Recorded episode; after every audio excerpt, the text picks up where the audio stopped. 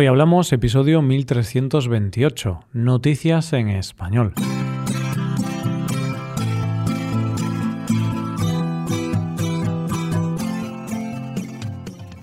Bienvenido a Hoy Hablamos, el podcast para aprender español cada día. ¿Quieres llevar tu español al siguiente nivel? ¿Quieres mejorar tu gramática y enriquecer tu vocabulario? Te animo a hacerte suscriptor premium para acceder a más de 1200 transcripciones 1.200 hojas de trabajo con ejercicios y explicaciones de español y a más de 120 episodios exclusivos. Puedes hacerte suscriptor premium en nuestra web hoyhablamos.com. Hola oyente, ¿cómo estás?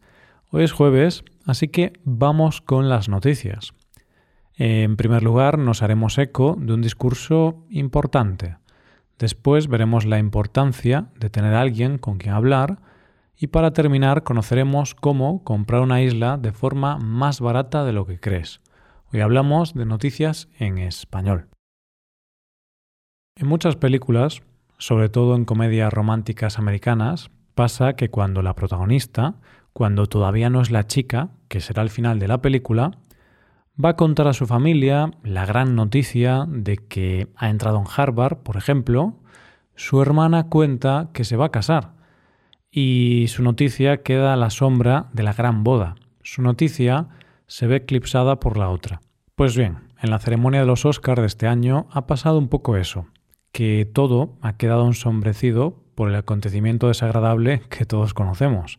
Y una de las cosas que parecen haberse quedado a la sombra es de lo que vamos a hablar en nuestra primera noticia de hoy. La noticia la protagoniza Ariana DeBose la actriz de 31 años que se ha llevado el Oscar a Mejor Actriz Secundaria por su interpretación de Anita en la película West Side Story de Steven Spielberg.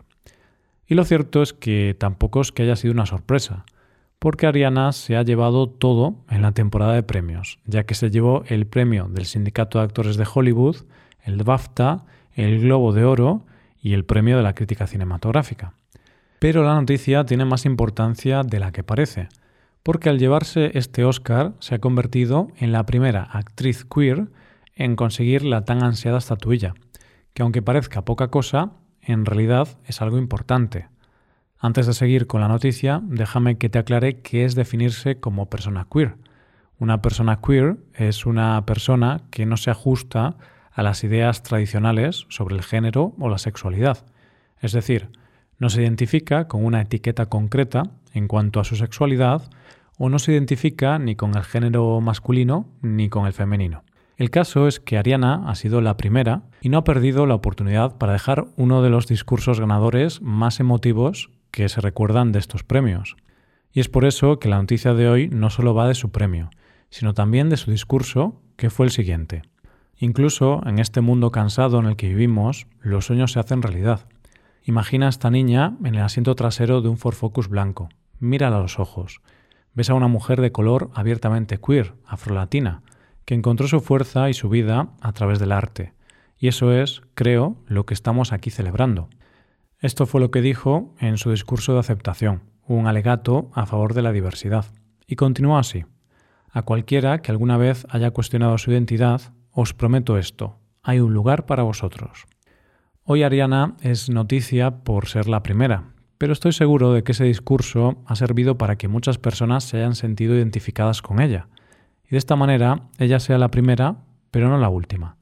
Y sobre todo, el discurso tan importante de Ariana no puede quedarse enterrado en el olvido de unos Oscar que han sido noticia por cosas para olvidar. Vamos con la segunda noticia de hoy. Se suele decir que la gran epidemia a la que nos enfrentamos está relacionada con la salud mental los problemas de salud mental cada día están más presentes. Y hay gente que puede sentirse mal y sentirse sola y no tener con quién hablar de sus problemas. De esa soledad y de tener a alguien a quien contar tus problemas es de lo que vamos a hablar en nuestra segunda noticia de hoy. Para hablar de esta noticia nos tenemos que ir a esa plataforma llamada Twitch y que es para retransmisiones en vivo. La verdad es que en el imaginario colectivo solemos creer que estas retransmisiones solo las hacen los grandes streamers o grandes cadenas. Pero lo cierto es que cualquiera puede hacer un directo. Y de hecho hay muchas personas que no son famosas que hacen directos y no tienen apenas espectadores. Y así, el protagonista de esta noticia, que se llama como nombre de usuario Skyri12, inició un directo que se llamaba Necesito hablar. Ya el nombre del directo nos da una pista. Pues la cuestión es que cuando la usuaria de Twitter, Lara Saurio, vio el directo, decidió unirse. Y así fueron en total dos personas en el directo, ella y un chico de 13 años. Los dos estaban viendo el directo de ese otro chico que necesitaba hablar. Los tres comenzaron a hablar y el que había iniciado el directo les contó que necesitaba hablar con alguien, que no se encontraba bien, que todo le iba mal y que realmente estaba en una mala racha y que se estaba planteando cosas tan radicales como quitarse la vida. En el hilo que la usuaria ha colgado en Twitter dice cosas como le despidieron por baja de COVID, tiene muchas deudas y no consigue trabajo de ninguna manera, y se enteró de que su mujer se exponía en redes sociales a hacer shows privados eróticos a hombres. Según la mujer, era para ayudar a pagar las deudas, pero no consultó nada con él. Ella y el chico de 13 años cumplieron con su objetivo, y escucharon a este hombre a la vez que hablaron con él y lo animaron a seguir adelante, cosa que el hombre agradeció y les dijo que eran las personas que más lo habían ayudado. Al terminar su conversación, la chica compartió esta historia y facilitó la cuenta del usuario de Twitch, con la idea de que tuviera más gente con la que hablar.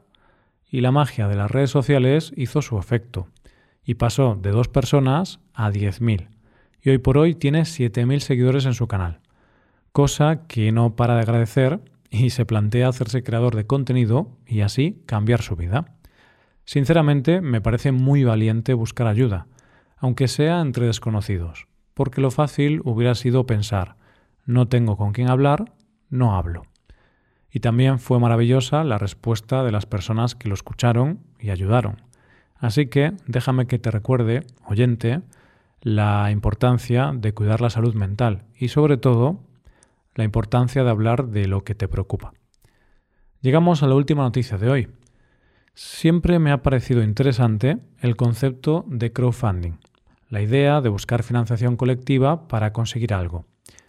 Esto se extiende a todo lo que se te ocurra, porque aunque lo normal es para proyectos o empresas, se puede hacer crowdfunding de cualquier cosa. Déjame que haga un inciso aquí, oyente, porque en España siempre decimos, de broma, que este concepto de crowdfunding lo inventó una folclórica llamada Lola Flores. Ella, en los años 80, tuvo problemas con Hacienda, por no haber declarado sus impuestos correctamente, y por eso tenía una deuda bastante grande con Hacienda. Y en una entrevista dijo estas palabras. Si una peseta diera a cada español, pero no a mí. A donde tienen que darla, quizá saldría de la deuda y después yo, no sé, me iría al estadio con todos los que han dado esa peseta o esas 100 pesetas para tomarme una copa con ellos y llorar de alegría. bueno, pues ahora ya sabes el verdadero origen del crowdfunding.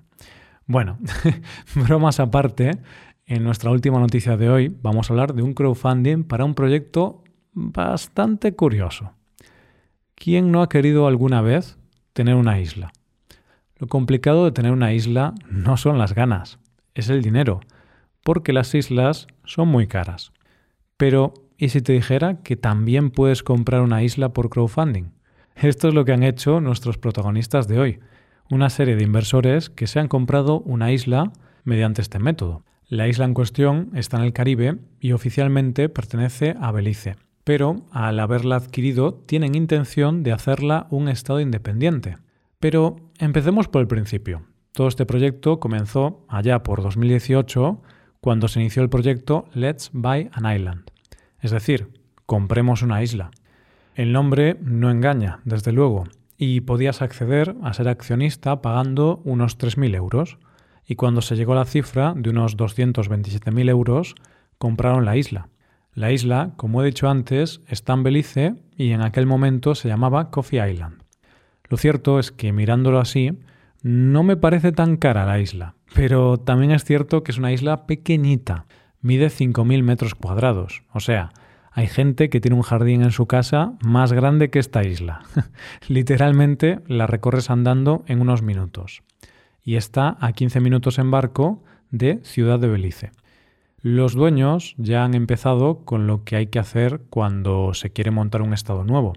Y por ello ya le han cambiado el nombre, ahora se llama Principado de Islandia, y están haciendo el himno, bandera y creando el gobierno. Lo que no está muy claro es qué cosas quieren gobernar, porque en la isla literalmente no hay nada. Solo una zona que han habilitado como zona acampada, con playa, y el resto son matorrales y manglares. De hecho, los manglares y la barrera de coral están protegidos y tienen que recibir la autorización de Belice para cualquier cosa. ¿Y qué van a hacer en la isla? Pues esto dice uno de los inversores, Marshall Mayer. La gente realmente aceptó el concepto. Fue un acto de fe loco, pero nuestro objetivo inicial de comprar una isla lo hemos logrado. Pero en la siguiente fase, ¿a dónde vamos? Nunca tuvimos ningún plan porque no sabíamos que llegaría tan lejos.